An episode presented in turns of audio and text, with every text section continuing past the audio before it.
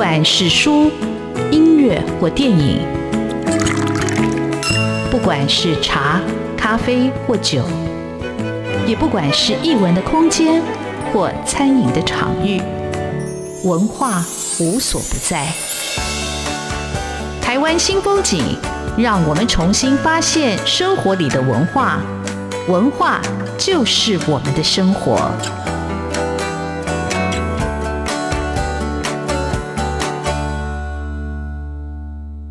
台湾新风景，我是主持人廖志峰。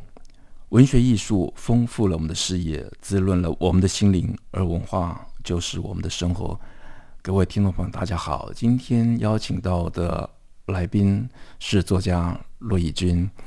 以军的作品一直是我们这个时代丰富我们文学心灵最重要的一个棋手，因为以军讲的故事总是你没有想过的，像是带你进入到一个时空，或者带你进入一个迷宫，你必须跟着他走，不然你一定会迷路。但是即使你跟着他走，你还是迷路。但是那个小说就是很丰富、很精彩。那以军今年推出了一本小说，应该是今年。或者这个时代非常重要的小说叫《大疫》，讲的就是这个病毒如何重置、重建我们的整个地球村的一个生活秩序。不过，在我们今天呃，请小说家骆以军来讲这本新书之前，还是想先请小说家骆以军来介绍他到底怎么样开始他的一个文学创作。是如真的很高兴可以请到骆以军，以军好，志峰大哥好，各位朋友好，好，反正今天刚好有这个机会可以，对我也超开心见到。嗯、我们刚才私下聊天说，他其实也可以访问我，说没有关系，但是那来宾非我就跟他对分，对，代班主持人，代班主持人，我觉得你会比我还更胜任。以军，其实我也很好奇，就是是你虽然是五年级，但是我觉得我们五年级这一代好像。没有小说家出了一个名字，那个名字叫骆以军，所以我就想说，以军对，但是您的文学之路到底怎么开始的啊、呃？是。我我我觉得我我跟志峰大哥其实很多年就就是你都非常温厚，然后非常温暖。那可是其实我们没有真正喝过咖啡，私下聊天，因为你没有时间给我。因为咖啡馆就是你一个写作的空间，所以一般人不可以进入到那个空间。是，我也我也很想，然后搞不好我可以开始写小说。不要这么帅，不要来写小说。没有，我我也我也是带着很多疑问哦，就是哎，因为我我先讲讲我自己，我就是高中是这在以前脸书很多地方都讲过，我高中是小流氓嘛，然后就是被退学啊什么乱七八糟，那后来就重考，重考后来就重考的时候发生一个事情，就是重考班在信义路，就是那个鼎泰丰旁边。啊，那时候他旁边有一个百货公司，小型的百货公司。那那个时候还没有现在的诚品啊、金石堂，所以我后来就在百货公司的不三楼吧，有个文具部，就站在那边翻书。后来就翻到一本余光中翻译的那个《范古传》。哦，那本好好看。对，那是我以前看的。我，我后来有遇到几个我同辈的文学青年或艺术家，都是被那本电到。启蒙就决定，但但因为我画画不行嘛，我看了就，而且他他跟我一样又是母羊座的，我觉得看了就是整个站在那边，我觉得好像生命后来还会有这种经验，就那个书你看完你就觉得你世界的光都变了，光度都变了。那本书我到现在还留在我的书桌里头，我觉得那个真是经典。我觉得那个亲爱的迪奥，而且想说啊，亲爱的西奥，我想说哇，充满了情感的一个书写。哦，非常温暖，但我画画也不行，写书也不行，但是读书还呃读作品还可以。但后来我就呃重考嘛，然后就挂最后一名，考文文大。可是我就觉得很怪，我就突然变了一个人。我就我们那是文文化大学的，在山里面，就是住在离学校比较远的宿舍，那就是小小一个宿舍。然后我就开始，我就觉得这特别妙。像现在的年轻人，他要买书，他可能。五花八门，然后也可以上网有电子书，然后网购博客来，然后不然你去成品一进去就是洋洋花五花八门。可我们那时候没有，我们那时候就是我也不知道是学长或什么的，反正就是会好像有一个神秘的影子藏在后面。就是你走到重庆南路天龙书店，然后就有人帮你准备好那个书单，就是志文出版社。这对我一直是一个谜。就是志文出版社，那你当然是一个在八九零年代的台湾，其实那是一个第三世界。然后台湾基本上才刚从这种工业化，就是这种听凤飞飞歌的这种女工们。然后像我我我家是外省家庭，呃，我爸爸是教书的。然后这样电视台只有三台，可是突然你有一个门一打开是志文出版社，然后他给你看到。杜斯托尔夫斯基，他给你看到呃川端，看到金阁寺，看到卡缪，看到各式各样的东西。我几乎是花了大学很长时间，然后这个书系是这样一本一本的。弗洛伊德就是有各式各样奇奇怪存在主义，然后我们那个年代的所谓的重型武装的文青，就是又穷嘛，可是宿舍里一定有这一套志文出版社。那后来我也是看到前一阵子看到那个访问，有就竟然就是你的高中的老师曹曹永阳老师是，对、嗯，我觉得我就想问你说这是什么什么意思，或者是怎么？我我是长大后才会想说这书单是谁谁替我们挑的？所以我们后来其实我我在长大以后四十多岁，我在遇到中国大陆的他们的一线小说家，我很明显的感觉到。我们两岸之间的小说是不一样的，根底底蕴是不一样。那我们这一整个世代的小说家，其实包括我啊，你说邱妙金啊、袁哲生、黄国俊，甚至黄锦树什么，我们几乎可能在二十多岁的时候，如果你要理解世界二十世纪世界的重量级的小说，你几乎就是志文出版社。好，那现在是那个主持人骆以军访问来宾廖志峰，所以廖志峰。那现在再回答主持人 骆以军的问题。那的确跟以军算是同一个世代，但以军我觉得他一个创作的步其实非常跨得远，而且我其实很喜欢听以军讲小说。那讲到那个文学的启蒙，我觉得我高中很幸运遇到我的高中老师曹永阳，那太幸运。而且我那老师并不是师范体系毕业的，所以我们上课的时候根本也没有完全在教课本，反正讲的就是真实的文学。那会提到很多人，他会提到文学期刊，提到。余天聪提到黄春明，提到呃纪等生，然后我们的课外读物或者上课读物，呃就是新潮文库。那那时候新潮文库的书定价又便宜，然后学生买又打六折。那那时候我们最早拿的那个书单，就是老曹会拿那个新潮文库的书讯给我们。那有兴趣的同学就自己去看。那那时候因为老老师幸福，对老老师就是给你我们精神的感染，你就不知不觉就走到阅读这条路。那其实那个时候。呃，除了新潮文库以外，其实还有一个出版社其实很重要。当年那个远景也是非常了不起，它就是很多的那个翻译文学，或世界文学名著。有的时候是新潮文库没有的，你就要去看远景的。那远景他的那个经典文学也出了一整套。我记得那时候远景我看到印象最深的就是那个呃《战争与和平》。是是。那我不晓得我是看了《战争与和平》之后，就是那看太认真，我高中念了四年，又跑去补习班啊。所以这就是老师给我，就是文学，就是一个文学的青年，我觉得他求学的路。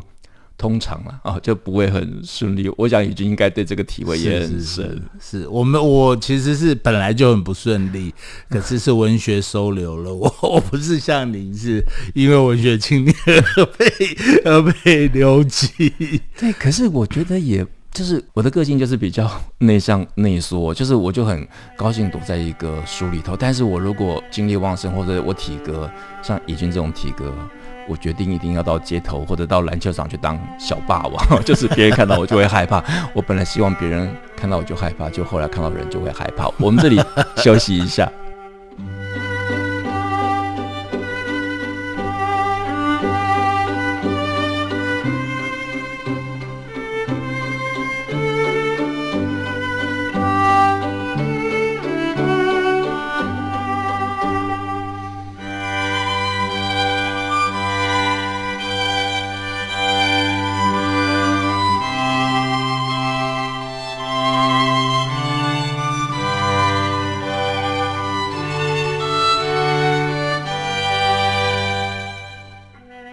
新风景现场为各位听众朋友邀请到的来宾是骆以军啊，对我来说，以军好像失踪很久了，还是就是在自己的一个世界里头疗愈或者阅读或者写作。他已经得过台湾所有的重要的文学奖，也包括了《红楼梦》文学奖的首奖啊。那我一直也很希望找到时间可以跟以军聊聊天，但没想到我们今天居然借用这个平台，然后来 有对，只差不能在录音室抽烟跟喝咖啡，因为喝咖啡会锁喉哦。那以军出了这本新的小说。大意，这是台湾第一个以这个病毒所写的小说，所以我就很认真的读，但是我读的有点吃力。我待会问以军为什么要写的这么吃力。不过在聊到以军的小说《大意》之前，以军说他还有问题要问我，我们两个已经决定平分今天的出席费、车马费 啊。我我回应一下廖廖大哥，就我现在写的小说会让。呃，一些朋友觉得读起来很很吃力，或者很快，某部分也也志峰大哥也要负一点责任。我为什么要负责任？我我我像你这样子写吗？对对对，因为我我刚才在想，哦，我们那个时候九零年代的那一那个年代的文青，其实很幸福，很幸福。你像我们那个年代是大家的摩托车可能都还挂着终身名菜的。照片，然后朋友们都在学 Michael Jackson 的舞步，就是其实我们是一个第三世界。我们现在好像会说说我们变得很帅了，我们现在有护国神山台积电。可是九零年代我我我在文大我遇到的朋友有这种港口少年，就是家里是高雄小港啊，然后就是嘉义上来的，啊，然后我们班一个正妹是台东来的施琼瑜嘛，就是这种。大家其实很奇怪，一种是会去看很多，呃，有人会介绍，我们会去影炉看电影，然后会看这些呃小金安二郎的电影啊，会看黑泽明的电影，会看看伯格曼，会看塔科夫斯基，然后会看这些法国新浪潮电影。那另外一方面是，当时也遇到一些师长在文大。他们也会介绍当时流行，比如说马奎斯，比如说昆德拉，比如说呃卡尔维诺。因为我是那种比较重度阅读型的，我书觉得读不懂。我因为我之前青春期就像过动的人那样是。文盲嘛，所以我在阳明山读这些小说的时候，我都是用抄的。可是其中有一个书单，除了志文出版社，这非常重。志文出版社真的像川端、像金阁寺这些。还有刚才您提到的远远景，远景是，但是其实还有一个很怪的出版社，就叫允晨。那可是因为现在访问允晨，允晨变成是一个禁书出版社。允晨出余英时的书，出廖一武的书，是不是有达赖喇嘛？就是老共不准你出什么，你允晨就出什么。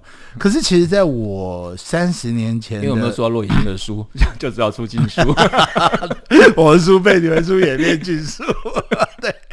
但是其实我记忆里的允晨是跟我刚才讲那些发着光的、萌萌的、很像未来科技的西方的最新的小说家，像我们那时候读到《爱在瘟疫蔓》，我这本书本来想叫《爱在瘟疫蔓延时》，后来就改书名了，《爱在瘟疫蔓延时》。然后我们读到的像什么？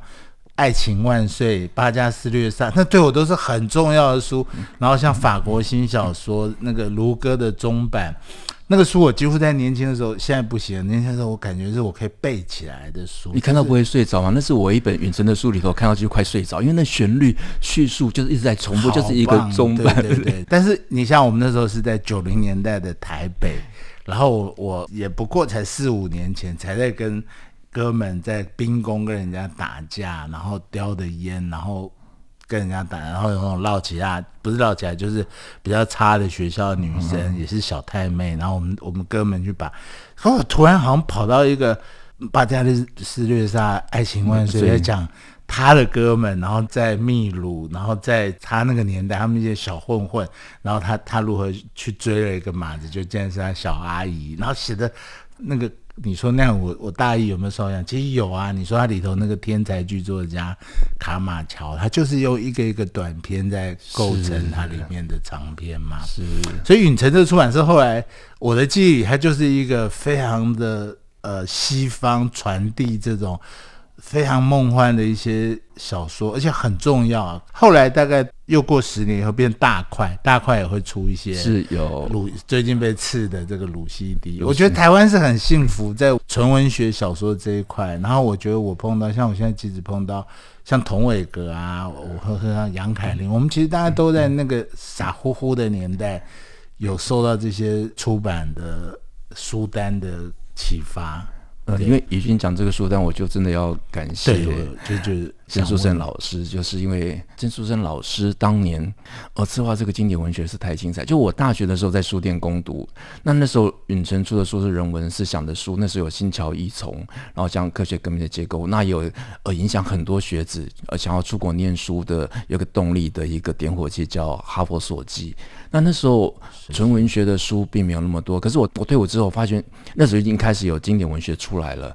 那我退伍的时候就知道 A C R 出版社，然后他们在找编辑。那我很幸运的就考上，而且我刚好编到这个经典文学系列的最后一本叫《迷宫中的将军》。哦，也是。所所以就是我已经看到他书进来，然后但是他们后来就叫我是迷宫中的编剧，因为我从那时候进到允城我就没有离开过，到现在还在寻找自己的出路。但事实上这是一条没有出路的。路，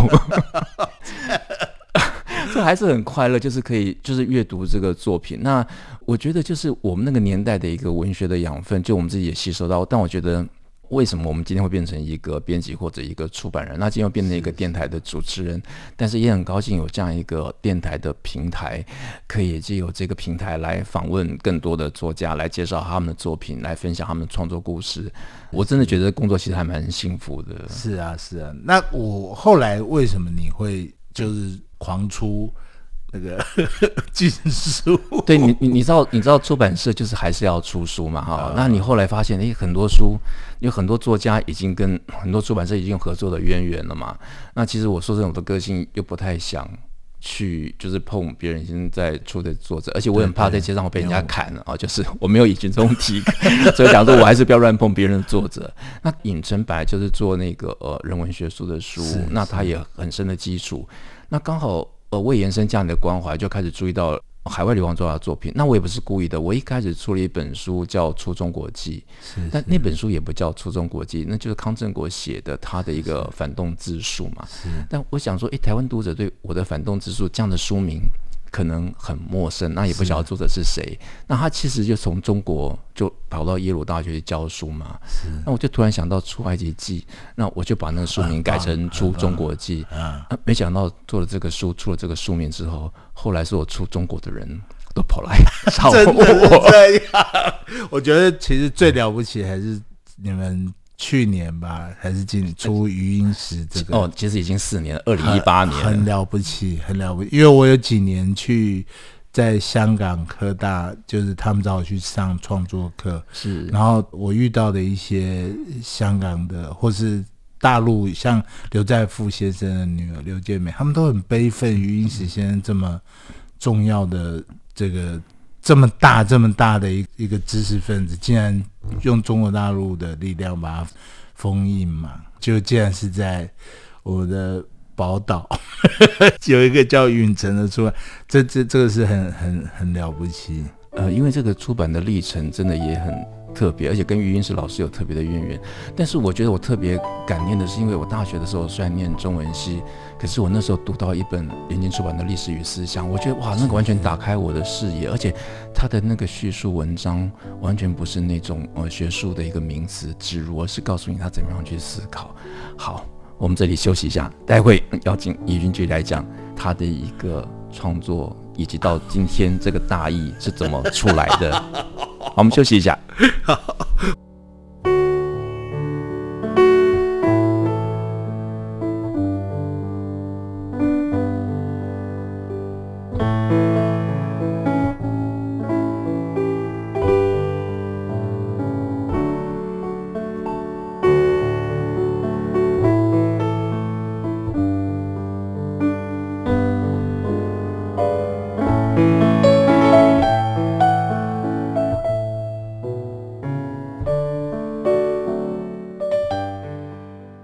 新风景现场为各位听众朋友邀请到的是刚写出了《大义》这本小说的作家骆以军，他真的很高兴看到这本小说，也很高兴看到以军。更高兴的是，呃，以军来到现场，然后我从来没有跟以军这样好好聊，而且聊得这么开心啊！是是是。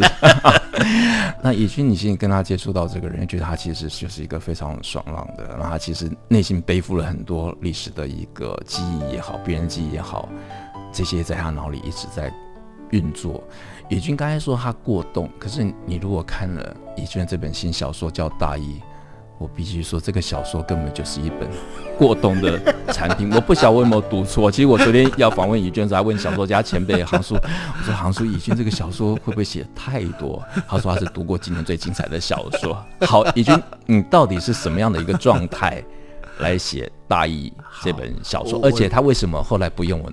原来那个书名叫《爱在瘟疫蔓延时》，没有我我我这本小说其实因为你你是哥嘛，我就都诚实讲，其实还是没没有能写写到自己很满意的状，因为确实也是，呃，我觉得这像一个隐喻嘛，我自己生病病了这四五年，病得很严重，可是我觉得身体的病是一件事，是我们作为一个同代人，其实我碰到董启章，我碰到。不同的人，其实我们都有个共同的感慨，就是我们都五十，我现在五十五岁，但是我们大概在五十岁以前，就是我在五十岁以前，我觉得我从九零年代以来，好像这个世界给我的一些工具箱。是思想的工具箱，文学艺术的工具箱，对人类社会、人类尊严、人类文明的这些配备，你会听各种音乐，你会见识到，然后你也看到网络发展，然后你有看到各式各样，呃，包括羽生结弦那么漂亮的溜冰，你又看到人类有各种高贵的力量的，可是我觉得都。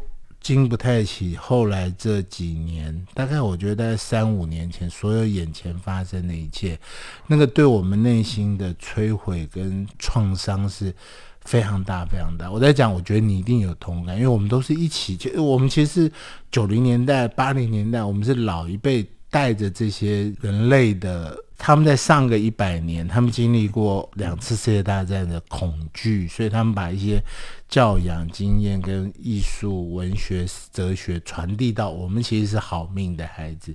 可是是在我们大概到五十几岁这个阶段，我们去面临到包括香港的事情，包括像这个疫情爆发，包括乌克兰战争，他其实可能在一百。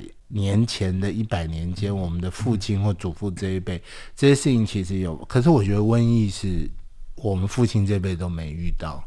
然后瘟疫所出现，我记得那个时候是先是看到武汉，武汉的那个是简直是惊悚，这就不用多说。因为我觉得刚好我后来才知道，你们出了一本廖义武的书，我觉得可以跟我的大意当成黑白版。这 这就是为什么特别要，而且我觉得这种。刚好这个出版跟写作跟阅读是两个方向，就因为因为廖义武的武汉，他讲的就是个病毒，就是一个返家的学者，他要回到自己的家，就是每一省突然就变成一个国，就是他那个要穿过每一省的边界要回到家，过不去，过不去。我有看过这种新闻，这个，你以为就是好像是一个预言，但就真实发生。然后以军的就是很奇怪，然后就是等于是一个疫后的。对，人生在回想这个人，我我是小可爱啦，小可爱。幺一五那个真的是很，那个时候真的是人类的状态，然后很多人在哭鬼叫嘛，在封城。那个时候，因为人类都还没有真正发生，所以我觉得它的层次是很，它在拆毁的人类的。的傲慢，或是人类原来这么辛辛苦苦盖起来的一个小小的文明，这么脆弱。问题是，它可以用这么粗暴的方式来对应，然后它它也不是光粗暴而已，它其实还有很多它系统上建构，它就应付不来这么这么恐怖的状。那后来到了意大利，我不知道我我我觉我跟我朋友讲说，我我我应该不是因为种族歧视，我觉得。我看到意大利的同样是死亡的场景，但后来也传到法国。我一个朋友就杨海林嘛，他是留法七年，他说他那时候整天晚上都在狂哭，嗯、因为他法国对他来讲是他的一个精神的一个高塔。对，就我竟然看到法国，然后我是看到意大利人大批的死去，我一直很大的创伤。嗯就是我会觉得，那我会想说，我跟意大利有什么关联？可是可能我们有很多我们的，包括现代艺术的影响，我们所受到的这些我们基本上这些西方那影响到我们的很多意大利，你看他大批死亡，然后医院爆掉，到英国，那最后是美国，美国那时候好恐怖哦。一百万人这样，就是你，你就要看，哎，他超过南北战争了，他超过什么什么，然后第一次世界大战，超过第二次大战，然后超过西班牙流感，所以我觉得这个创伤，其实我们所有人都还。在场都建造，那我我写的其实是一个在小可爱了，就是疫后所有人都死光在台湾，台湾好像变成一个，那也真真实台湾有像，台湾其实很像菩萨保佑的岛，对，就好像就是我们好像就被一个玻璃罩罩住，我我们在看着外头的世界，所以你怎么样选择这样一个小可爱的写法？为什么会突然想到十日谈这样？就是有看到十日，就是有看到十日谈，对对对，但是我有后来去看，我以前没读过十日谈，那时候去看。就发现，我靠，十日谈地位那么尊崇，好像他改变了中世纪，然后之后启发了这个文艺复兴的。人以人为本，可是你现在看会觉得他讲这些故事跟我们在八卦杂志看到，就是妈有个小裁缝的，有个吝啬鬼的嘛，然后他媳妇儿跟人家偷吃什么，就是整天这种八卦。我我在想，后来我们这四五百年人类对于讯息的传送，或者说对于小市民、平凡人的这种描述的方式，其实已经到网络云端这个世界，到媒体。滚动式的媒体其实已经庞大到你无法说有一群人像十日谈那样说那样的故事哦。我我先解释一下，我我这个小说的背景其实是刚好我同时我的老师杨哲在拍一个纪录片，就是童子贤先生他们很目宿，他们不是有拍一些在岛屿写作作家是，对，那都拍的都是纪录片。可是到我老师的时候，我老师就搞怪。拍成一种大家期待，好像年底或明年会上映。我本来以为他电影会先上，他不是说四月要出来吗？对，所以后来反而我的书，我这种后置版先出了。好，那我这小说的场景有一个溪谷，其实是当时他拍纪录片，真正有带我们去。他在电影里只是其中一场。然后里头一些一些美人儿是电影如梦啦，但我小说我就是想问说，为什么会设定那个溪谷？那那个溪谷是让我想到平溪或者暖暖，暖，它就是在暖暖这样的一个角落，就是好像很熟悉，因为我住基隆嘛，就是好像离我很近。住基隆，对，那我觉得那就是一个遗遗遗世独立的地方，但是这些人就是劫后余生的那种感觉。对对对，因为我对我自己也有一个状况，我刚才在来你们电台前跟。志峰大哥也在讲，我这几年病得非常严重，那也有一个疗愈的过程。啊，雨君这本小说，我觉得它就是一个疫后人生，但是它又像寓言，又像后世小说，而且最终它让我想到，我小时候曾经有一个礼物，别人送叫万花筒，就是你每次摇那个镜子有不同的花，然后你又看得眼花缭乱，你下一次又是不同的一个图案。这个小说每一个人物讲的故事。他又把你引到了一个时空里头，就好像我突然想到中森明菜，但我觉得中森明菜也很倒霉，他好像出现在我们这年代的每台摩托车后面的挡泥板，就为什么会是这样的？你想非常不可思议、非常荒谬的情景，其实是我们经历的一个青春。那这本大意。非常精彩。那虽然以君他儿子说他应该叫粗心大意，但是这是一个精心设计，但是非常丰富，值得你慢慢去体会。想想这个病毒对我们的改变，我们怎么样面对我们的人生？今天非常感谢小说家骆以军上我们的节目，谢谢。怡君，谢谢，谢谢。志龙大哥。